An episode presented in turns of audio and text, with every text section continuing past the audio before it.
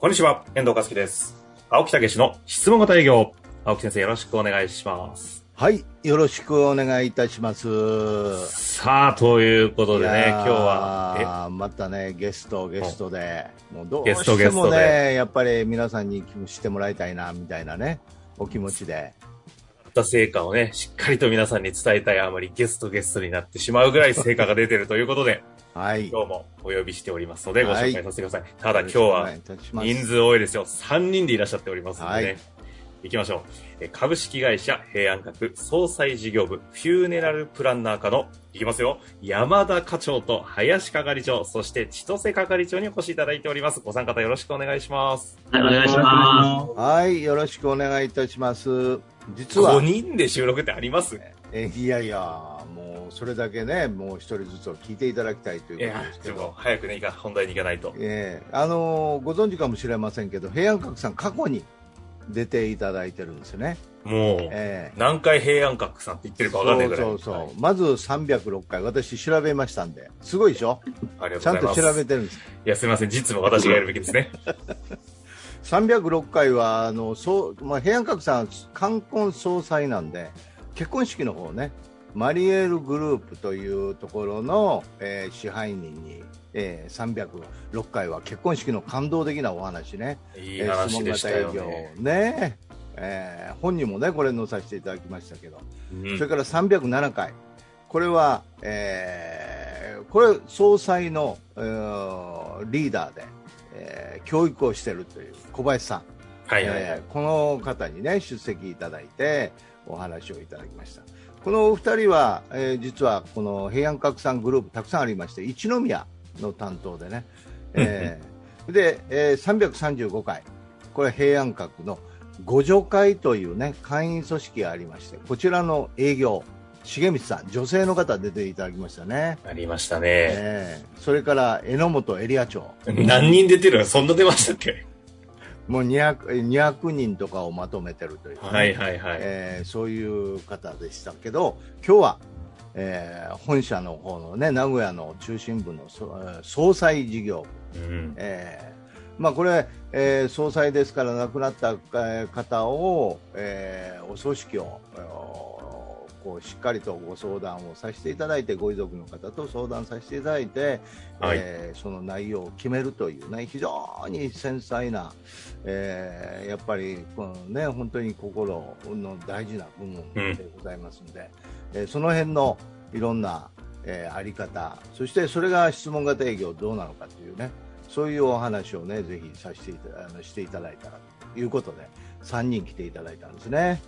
ということで、はい早速中に入っていきたいと思いますが、はい、まずはあれですかね、今回この総裁事業部に質問型営業が導入をされて、えーまあ、全体としてどうなったのか、山田課長の方から、ちょっと上の立場からね、全全容をお伝えいただくのがいいのかなと思うんですけど、はいそんな感じでいいですかね？はい、す。はい、大丈夫です。よろしくお願いします。よろしくお願いしますはい、お願いします。まあそうですね、あの、以前ですね、青木先生の研修、まあ受けさせていただきまして、今変わってきているところなんですけれども、まあ、研修受ける前ってやっぱお葬儀のお打ち合わせであっても、やはりあの説明型というか、もう何でもこちらから説明していくばっかりだったんですけど、やっぱお葬儀のこと、お葬儀ってやっぱ特殊なので、お客様も知らない方もたくさん見えますし、まあ、こちらから説明していかないと話が進んでいかないかなっていう感じもあったんですけど初、めての方も多いですからね。そうですね、やっぱ多いですね。え。もちろんあの知ってる方も見えますけど、えはい。で、まあその説明ばっかしとっても、ね、あの、いけないなというところで、あの、研修受けさせていただきまして、そのと質問型営業って言って、なんだろうと最初思ってたんですけど、うん。で、あの、研修受けてですね、あの、うちの相談する係の者がですね、お客様と、まあしっかりお話をする中で、あの、最後、個人様をどう送り出ししてあげるかっていうところで、あの個人様のことをですね、今まで以上にすごい聞くようになりまして、どういった方だったのかとか、まあ、もちろん、え職業とかもそうですし、趣味とかもそうですし、まあ、家族構成とかもそうですし、のことをいろいろ聞くようになりまして、あの、個人様のことをより知るようになりまして、まあ、知れるようになりまして、その個人様に対してどうやってしてあげるのが一番いいのかなっていうことを、まあ、すごく考えるようになったんですよね。うんで、それがあの、やっぱ遺族の、もちろんご遺族の方の思いとかも、考えとかもすごい聞くようになりまして、まあ、それを聞いた結果、あるいはいい提案ができるようになってきた。で、それによって、ご遺族の方の、まあ、最後ですね、すごい感動をしていただけたとか、そういうところがやっぱ増えてきてるっていうのが現状ですね。あの、研修受けて、まあ、良かったなと思います。うんはい。あのーね、もう4年ぐらい前からね、スタートして、えーそして会員サポートでご助会っていうところもやらせていただいて、総裁部っていうね、まあ、非常に最後の大事なところの部門ですよね。うんうん。でやっぱり、やっぱり悲しい、あのね、最後の亡くな今まで元気でいらっしゃった方が亡くなってお別れをしないといけないというね、非常にやっぱりみ感じるとなんか重重い感じがするんですけど、うんうん。私も携わってね、こんなにすどういうんですか感動的な場面っていうかね、大事な場面はあんのかというね。改めて私自身がこう勉強させていただいたってういうかねん。その事例なんか聞かせていただくとね、本当にその涙が出る、そのそのか感動して涙が出るんですね、悲しくて涙っていうことももちろんあるんですけど、どちらかというと、あのそのか家族と、えーあの個人の方とご家族の方の関わりとか、その思いとかね、えー個人の方がやってこられたか方とかね、うん、やってこられたこととか、本当にすごいなというね。うん、そういうこう気持ちにさせていただけるっていうかね、なんかどんどん私が喋ってしまいそうな感じなんでね、本当ですね。説明型の癖がこういうところにね、昔の癖が出ちゃいます。でも説明その、そのぐらい、やっぱりそうですよね。人との、ご家族との関係だったり、そこにある思いとかを扱いながらお仕事をされているんで、本当になんか大切に扱わないといけない話を、こうやって喋って聞かせていただけるっていうだけでもすごいことだなと思うんですが、そねその話をあれですかね、じゃええ。あ、具体的に、そうそうそう、林係長と。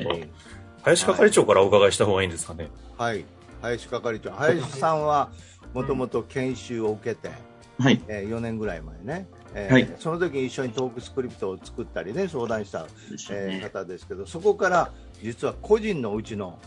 あの入門、習得、それから、えー直伝、あ、全部受けてるんですか？そうなんですよ。二社内研修とは別に？そうそう。ところがね、すごいなんかその2回目でまたぐぐっと伸びたっていうかね、ああ。うんそういう方ですね。だいぶね、当初受けられた時よりも顔が丸くなったって噂を聞いてますけど。それ、違う違う、それ太っただけや。はいまあ、ということで、ぜひはいお話伺いたいなと思います。よろしくお願いしまはい、お願いします。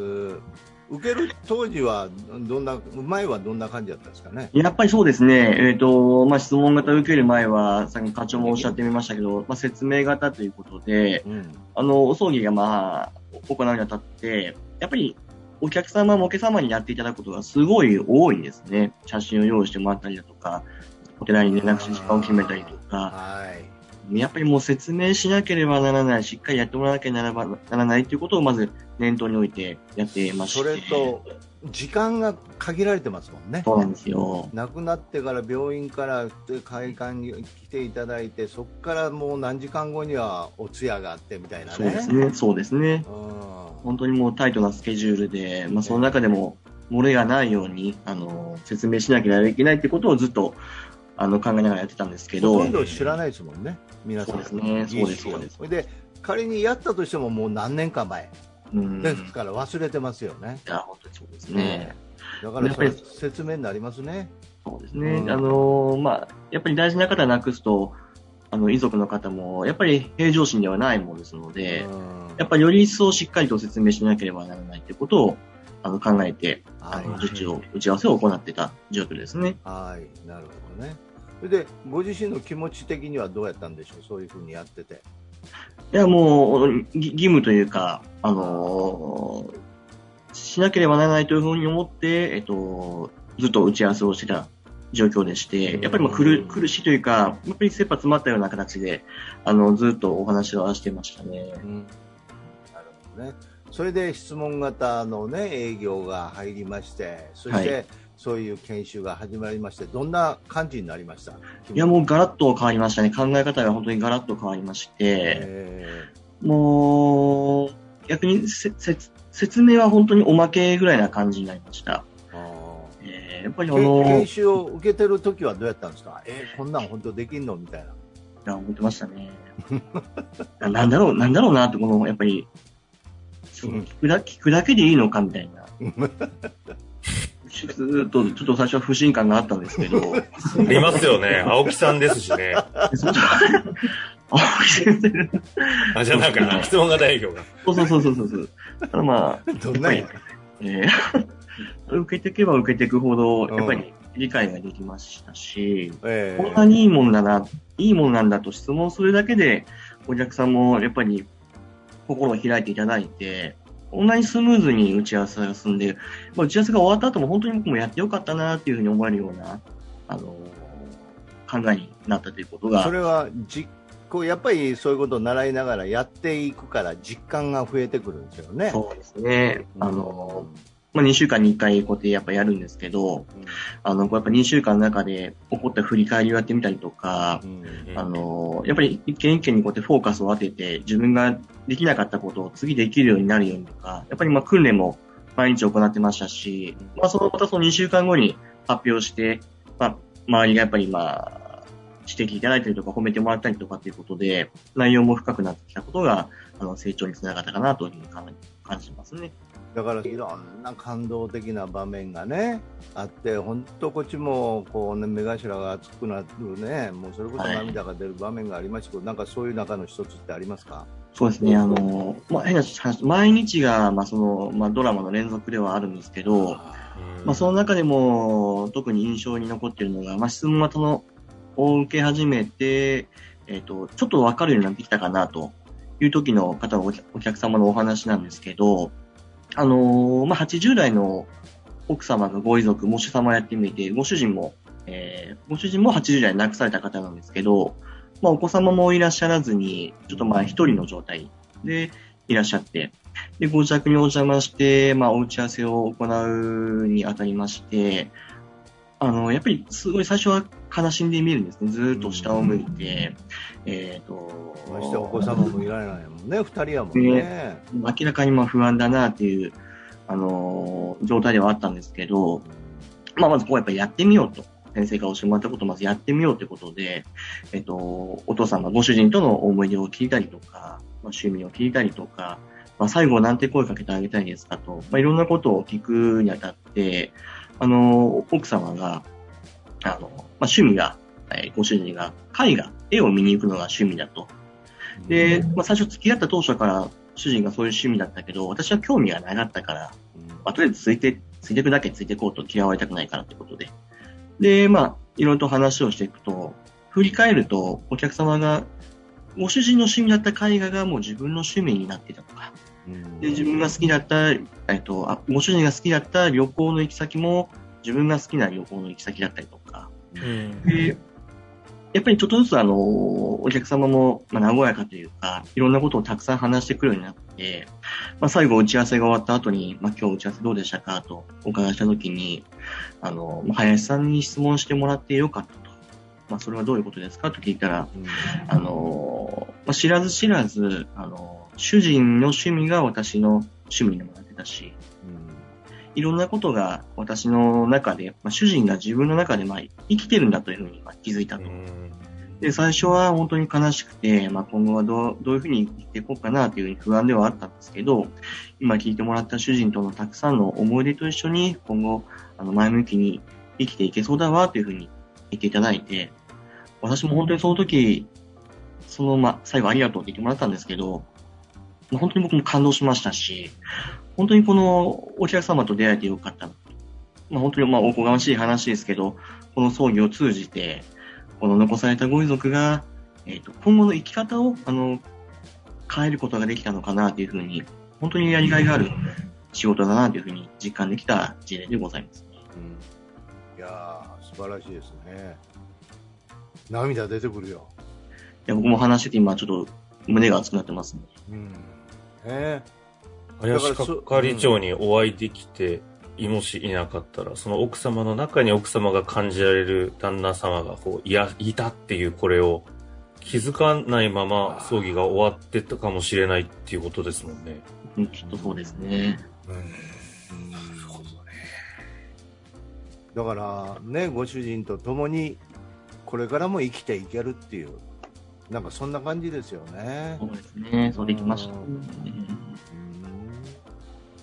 いやーそこそういうのがなんかきっかけ、やっぱりそこのその方、大きかったですよね。ものすごい大きかったですね。あこういうことなんだと、質問型営業っていうのは、あ本当にうんそこからやっぱり自信がついて、ーうんどんなお客様にも、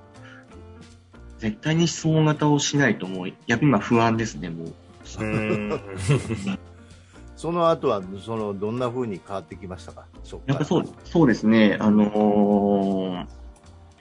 まあその説明型の時は、ちょっとし仕事に行くのもちょっとやっぱり、あ、今日も、あっていうふうに思ってたんですけど、まあやっぱり毎日、最近では質問型を行うことな、行うようになってからは、やっぱり楽しみと言ったら変なんですけど、うん今日はどんなお客様から、どんなお話が聞けるんだろうか。ぱりその、人の、人に役に、人の役に立つっていうことが、いかにあの、自分のこの生きていく中で、あの、重要なことなのかっていうことを、あの、気づくことができて、まあ、毎日、本当に前向きに、あの、仕事に臨めるようになりました。いやー素晴らしいですね。質問型営業の話ですよね、これ。そうだよ。質問、営業の話が営業じゃないが、やっぱり営業じゃないんでしょうね、青木先生がやってるのはね。究極論言っちゃうとね。なるほどな。いやーありがとうございました。えー青木先生。はい。あの、平安閣さん、うんストーリーをお持ちすぎて、もうすでに20分です。ですので、あのですね、今日は一度ここで、あの、林係長のお話を、このまま胸に、一旦終わらせていただきましてもう一人、置き去りにして。置き去りにして、この千歳係長のこの思いは次週にちょっと持ち越しをしたい。またこの人熱い人なんですよ。いや、なんかその匂いを感じたので、ここで一旦、これなるほどね30分超えるぞ、平安閣さん、なるほど。わかりました。大事な思いちゃんと話していただきたいので、一旦今日はここで終わりたいなとい思います。やー本次回またねお話でございました。はい。えー、ぜひということで頑張っていただいてね。はいはいありがとうございます。ということで、あの、このまま終わりませんので、次はい週また、えー千歳係長、お話しいただきたいと思いますので、皆様もぜひ楽しみにしてお待ちください。ということで、今日は一旦終わりましょう。青木先生、たくさんいます。山田課長、えー林係長、千歳さんまだ喋ってないから、いいか。ありがとうございました。ありがとうございまし。た。本日の番組はいかがでしたか？番組では青木武氏への質問を受け付けております。ウェブ検索で「質問型営業」と入力し検索結果に出てくるオフィシャルウェブサイトにアクセス。その中のポッドキャストのバナーから質問フォームにご入力ください。たくさんのご応募お待ちしております。